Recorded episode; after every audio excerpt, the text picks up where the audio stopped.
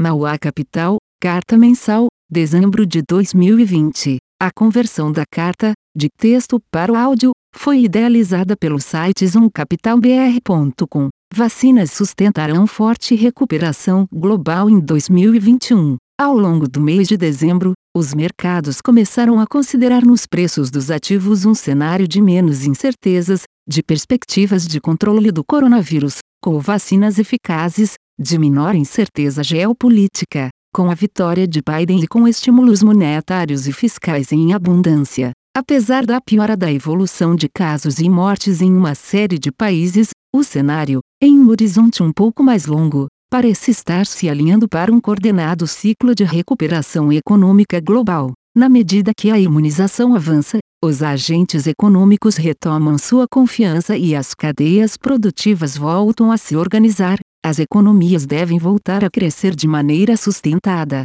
Dessa maneira, devemos iniciar 2021 com um ciclo econômico muito parecido entre grande parte das economias, com um alto grau de ociosidade levando a um crescimento sustentado sem inflação, em que os estímulos devem permanecer por algum tempo, um cenário muito positivo para ativos de risco. Junto a isso, o grande destaque foi a vitória no Senado Democrata com a conquista das duas cadeiras do Senado na Geórgia, que somada ao voto de Minerva da vice-presidente Kamala Harris, garantiu a maioria democrata no Senado. Na nossa visão, Apesar de considerarmos uma maior expansão fiscal via um novo pacote de gastos direcionados para o Covid, acreditamos que algum aumento de impostos deve ser aprovado ao longo do próximo ano. Somando essas medidas, o cenário não deve ser tão benigno quanto o do cenário de Senado em republicano para o crescimento americano na gestão de Biden. No entanto, dada a maioria apertada de votos no Senado,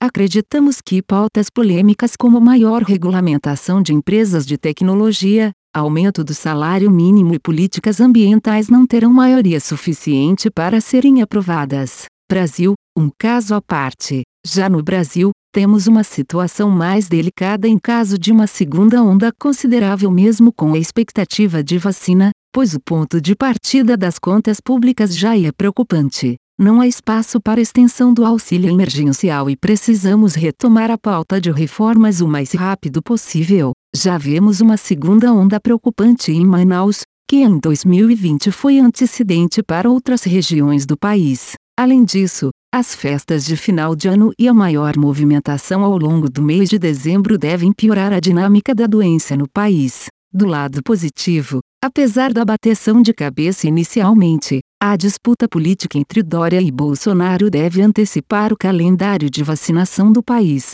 previsto para o final de janeiro. Do lado da atividade, seguimos confiantes com a recuperação econômica e o único risco no momento parece ser uma dinâmica pior da doença e medidas de restrição de mobilidade mais rigorosas. Já do lado da inflação, mantemos a expectativa que os efeitos temporários do choque observado em 2020 devem se dissipar ao longo dos próximos meses. Em relação à política monetária, o BC especificou as condições para o fim do forward guidance, elevação das expectativas e projeção de 2021 e mudança do horizonte da política monetária, o que deve garantir sua sobrevida pelo menos ao longo do primeiro trimestre. E com as projeções de inflação ainda abaixo da meta, só vemos necessidade de normalização monetária no segundo semestre. No cenário político, continua o imbróglio da eleição da Câmara-Senado. Vemos como baixa probabilidade de convocação extraordinária do Congresso em janeiro e extensão do auxílio emergencial.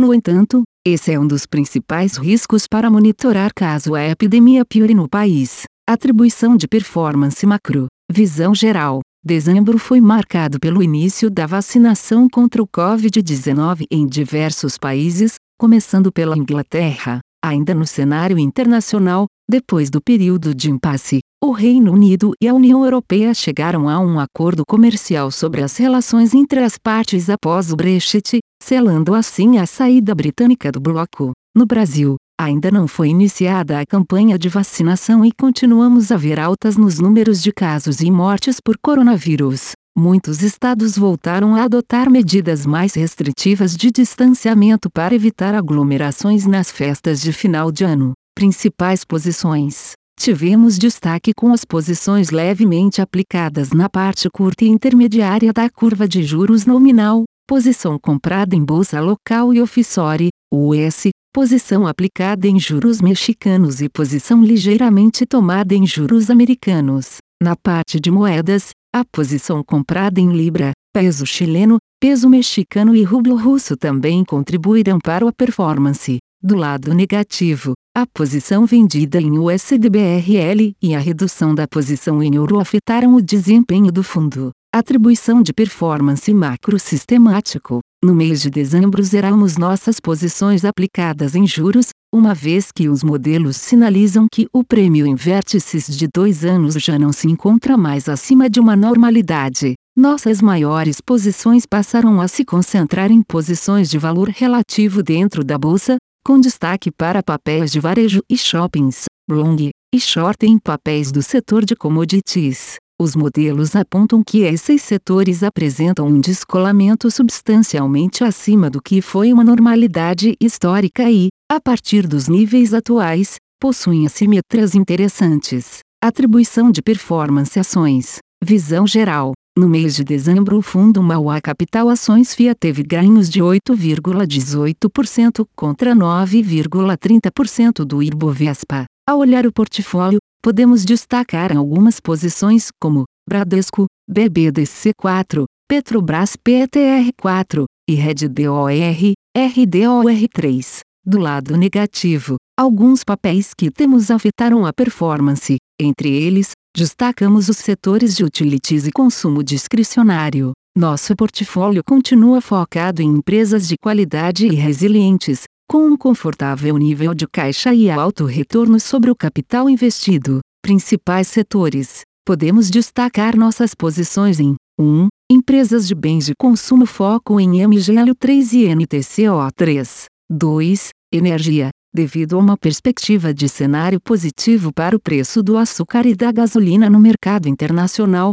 com foco em CSAN3, e 3. Empresas de saúde foco em RDOR3 e GND3. Finalmente, diminuímos nossa exposição, mas seguimos vendidos em alguns papéis que acreditamos ter uma dificuldade estrutural para crescimento no pós-crise. Principais posições: MGL3, NTCO3, BPAC11, CSAN3. Atribuição de performance crédito, visão geral. O mercado de crédito privado seguiu em tendência positiva no mês de dezembro. O comportamento benigno dos spreads de crédito acompanhou os demais mercados, apresentando um achatamento da curva de crédito nos vértices mais longos. Nossas alocações em instrumentos bancários contribuíram positivamente para a performance, assim como fechamentos nos spreads do segmento de consumo. Ao analisarmos os fatores de risco de mercado das carteiras, seguimos com a duração equivalente dos papéis,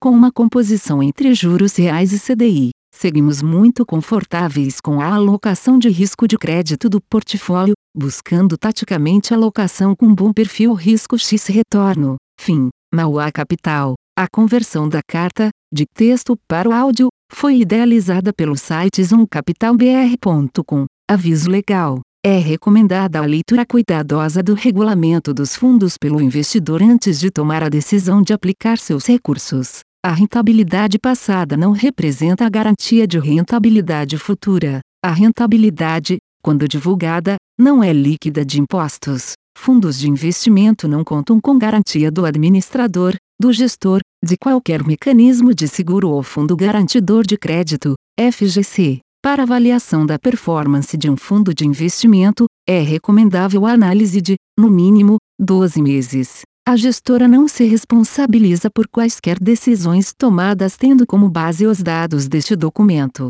As informações aqui contidas têm caráter meramente informativo e não constituem qualquer tipo de aconselhamento de investimentos ou oferta para aquisição de valores mobiliários. Os investimentos em fundos de investimento e demais valores mobiliários apresentam riscos para o investidor. Os fundos de ações com renda variável podem estar expostos a significativa concentração em ativos de poucos emissores, com os riscos daí decorrentes.